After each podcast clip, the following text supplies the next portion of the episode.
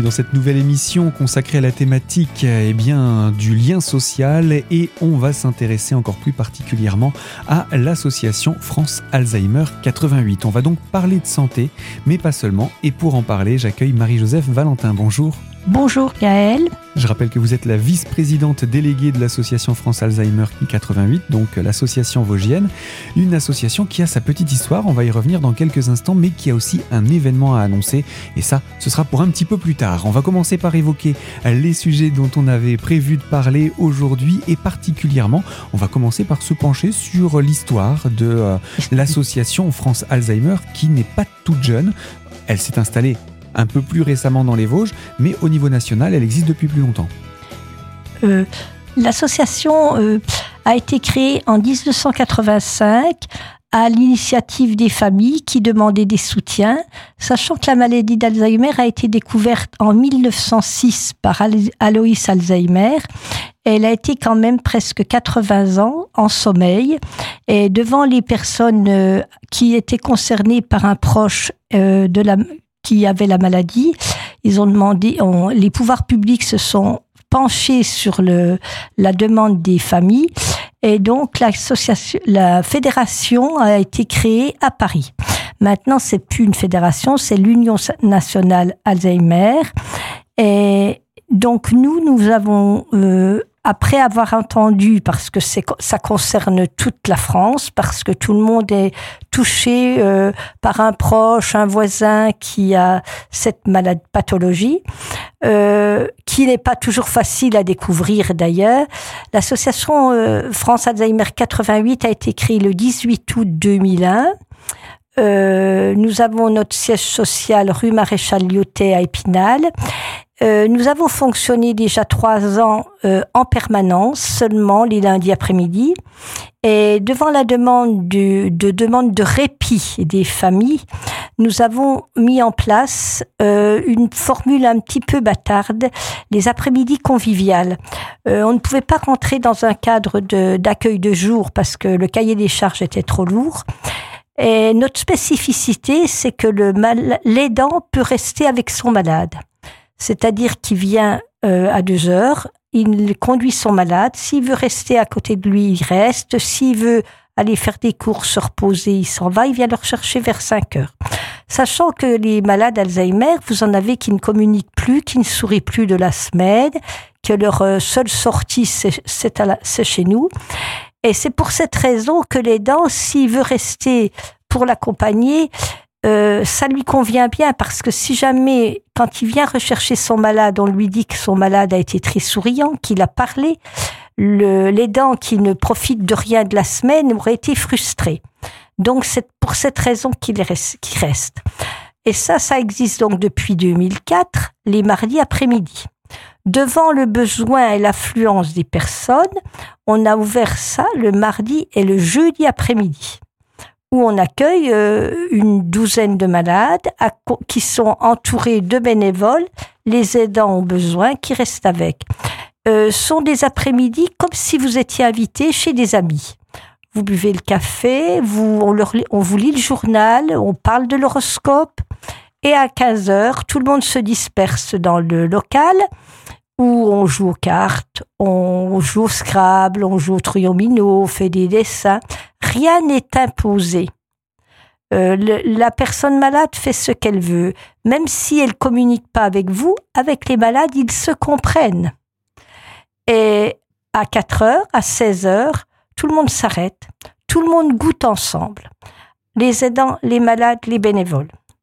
Et à 16h30, on distribue des partitions et ils chantent et ils dansent jusqu'à 17h.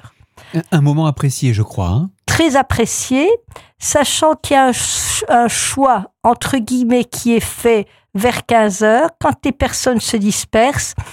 Euh, on peut emmener deux ou trois euh, malades à la cuisine pour préparer le goûter. Euh, quelquefois, les goûters sont prêts, on, ils sont achetés, mais il y a aussi euh, la possibilité de faire une tarte. Ils, ils dénoyautent des birabelles, des couettes en ce moment, ils épluchent des pommes. Mais ça, c'est vraiment selon la volonté du malade. Rien ne leur est imposé. D'ailleurs, dans la maladie d'Alzheimer, vous devez quand même aller dans le sens du malade. Euh, en étant bienveillant, en connaissant son histoire de vie, vous pouvez faire un accompagnement qui est parfait. Donc ça c'est pour vos horaires d'ouverture, pour euh, les familles et euh, les malades. Mais il y a aussi beaucoup d'autres actions à présenter autour de votre association. Donc je vous propose qu'on se retrouve dans quelques instants pour la deuxième partie de ce magazine consacré donc à l'intégration et la lutte contre les discriminations et plus particulièrement autour de l'association France Alzheimer 88. À tout de suite.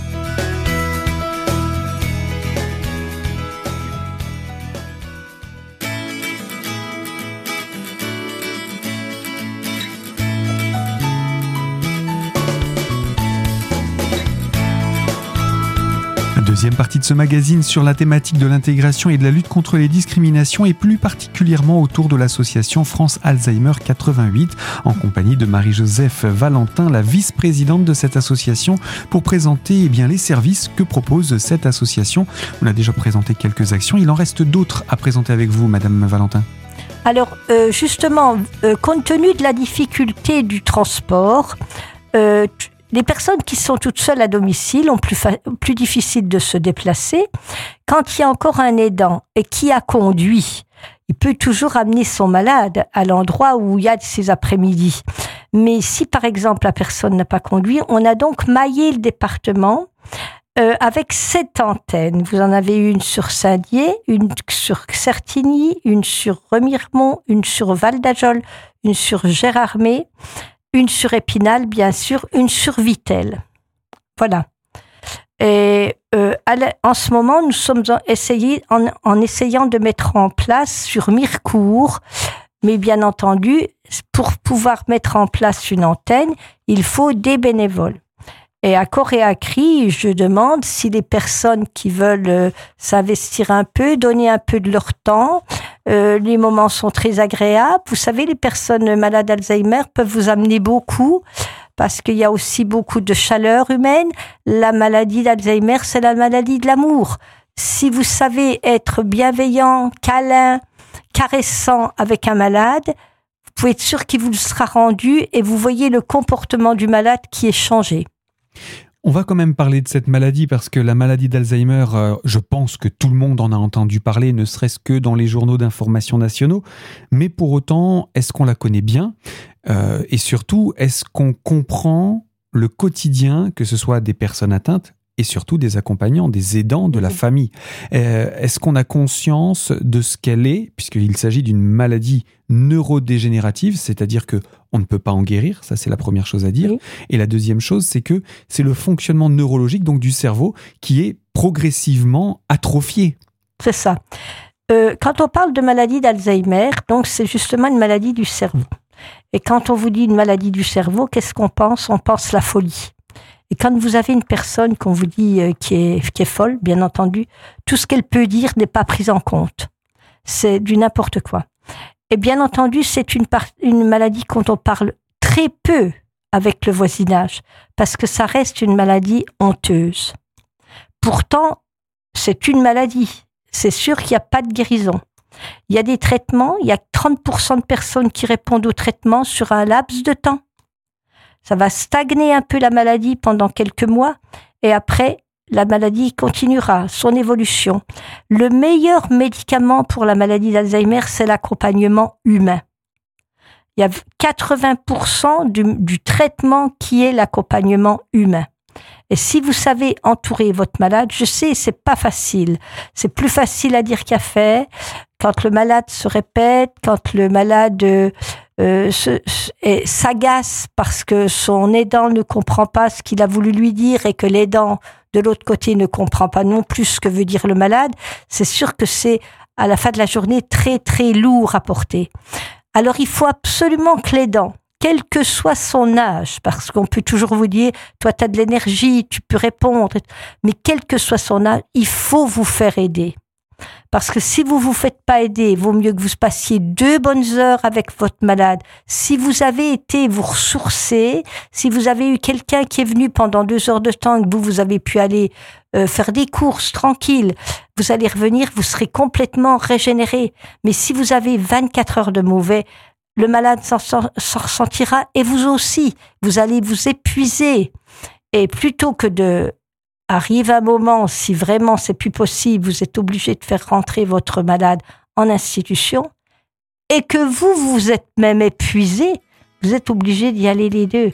Donc ça, c'est quand même quelque chose qu'il faut faire très attention.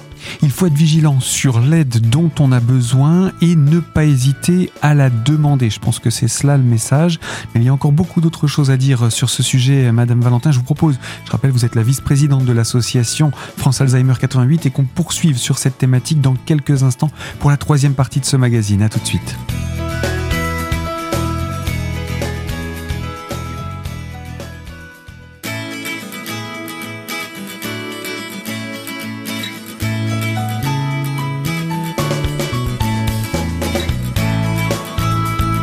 Troisième partie de ce magazine consacrée à la thématique de l'intégration et de la lutte contre les discriminations et autour de l'association France Alzheimer 88.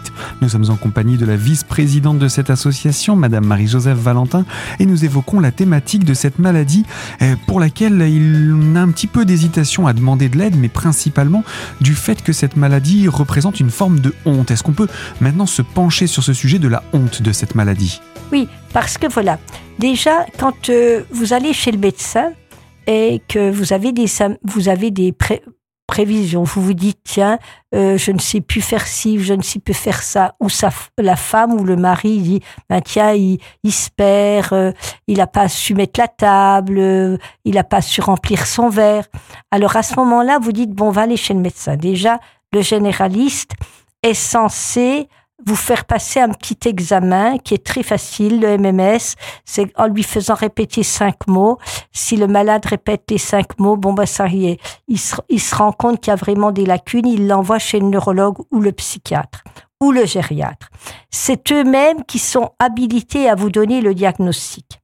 Et le diagnostic doit être donné à la personne concernée avec son aidant qui est là s'il faut, ou si c'est les enfants, s'il n'y a plus d'aidant, euh, il faut penser quand même que l'aidant, euh, il a besoin aussi de savoir que euh, le malade ne fait pas exprès ces bêtises qu'on peut considérer comme des bêtises.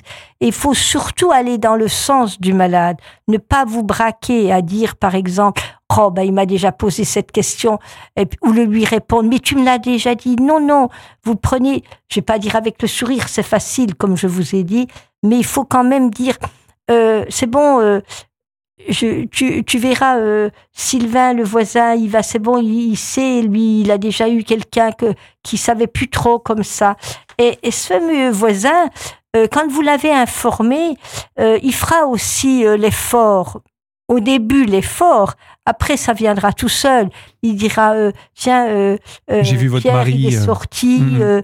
je l'ai vu, il n'est pas allé dans la bonne direction. Je suis allé vers lui mais pas d'une façon braque. Euh, mm, mm, mm. Il faut vraiment savoir prendre le mal. Je vous, je vous répète, je répète, c'est une maladie caressante. Il faut vraiment être indulgent, il faut être compréhensif. Euh, je, je, trouve que c'est tellement désagréable parce que euh, presque toutes les personnes qui viennent nous voir, quand elles viennent nous voir à l'association et qu'elles demandent du secours, elles disent il est agressif ou elle est agressive. Non, il n'y a pas d'agressivité. C'est la personne qui ne peut plus s'exprimer, qui a plus les mots pour se faire comprendre, et en face, la personne ne comprend pas ce qu'il veut dire. Alors surtout, surtout, ne vous arrêtez pas à cette mise en colère, disons, euh, euh, parlez-en à côté de vous, parlez-en à vos enfants. Ils ont le droit de savoir comment se comporte votre papa ou votre maman. Parce que ce n'est pas, pas lancer un appel au secours, mais déjà quand le diagnostic est posé, et on va venir sur ce diagnostic dans un instant, euh, les personnes n'osent pas en parler. Il y a une honte déjà autour de cette maladie. Pourtant, la maladie n'a pas forcément l'impact euh, qu'elle a sur la faim, où on oublie tout. Euh, on, mène une vie normale parfois pendant des années avant de, voir des impacts conséquents, je dis bien conséquents, hein, de la maladie. Donc, on peut être atteint d'Alzheimer et continuer à vivre, une vie normale. Et vivre normalement, parce que la maladie d'Alzheimer ne fait pas mourir. Jusqu'au bout, vous pourrez communiquer comme je suis en train de vous le faire avec vous. C'est pas une maladie qui fait mourir, déjà. Mais il faut quand même se dire, même si vous dites c'est pas une maladie honteuse, je sais bien, mais comme je vous ai dit au début, c'est une maladie du cerveau. Il faut partir avec cette idée que cette maladie du cerveau, c'est la folie. c'est la folie. C'est considéré comme de la folie. C'est vraiment, on va dire, je vais vous employer un mot qui ne s'emploie plus. Au Canada, ils, l'ont rayé de leur dictionnaire. La démence. Hmm. C'est pas une démence. Comprenez? Et quand on parle de démence, on parle de folie. Donc il faut surtout rayer ça. Mais quand les gens vous disent, vous avez la maladie d'Alzheimer, moi je déteste le vocabulaire qu'on emploie. Il déconne. Il est, il n'y a rien Hmm. de pire que de Il ne faut pas dire d'une personne atteinte d'Alzheimer. C'est c'est vraiment, euh, c'est violent. Cette non, il, il, il, il perd la boule. Tout ça, c'est des vocabulaires à ne pas employer parce que vous vous rendez compte. Il faut vous mettre à la place du malade qui entend ça. Si vous, on vous le dit pour des choses, vous n'êtes pas malade, mais qu'on vous dit mais tu déconnes, t'es t'es ma boule, comment que ça vous fait? Bah, au bout d'un moment, on finit par se poser la question. Absolument. Donc, il faut vraiment penser à ça. Et c'est pour ça que, c'est vrai, on peut insister sur la honte, mais la honte, c'est cette folie. Oui, c'est finalement la honte de ce que représente cette maladie. Voilà. voilà. Eh bien, Marie-Joseph Valentin, on n'a pas fini de parler de la maladie d'Alzheimer et avec vous, je vous propose qu'on puisse continuer de le faire sur cette même antenne dans une prochaine émission. Pour cela, je vous donne rendez-vous dans un prochain magazine. Et quant à vous qui nous écoutez de l'autre côté de la fréquence, je le rappelle, ce magazine est à retrouver dès aujourd'hui en podcast sur notre site internet radiocristal.org dans la rubrique podcast et la partie l'invité. Quant à moi, je vous dis à très bientôt également sur cette fréquence pour évoquer une toute nouvelle thématique.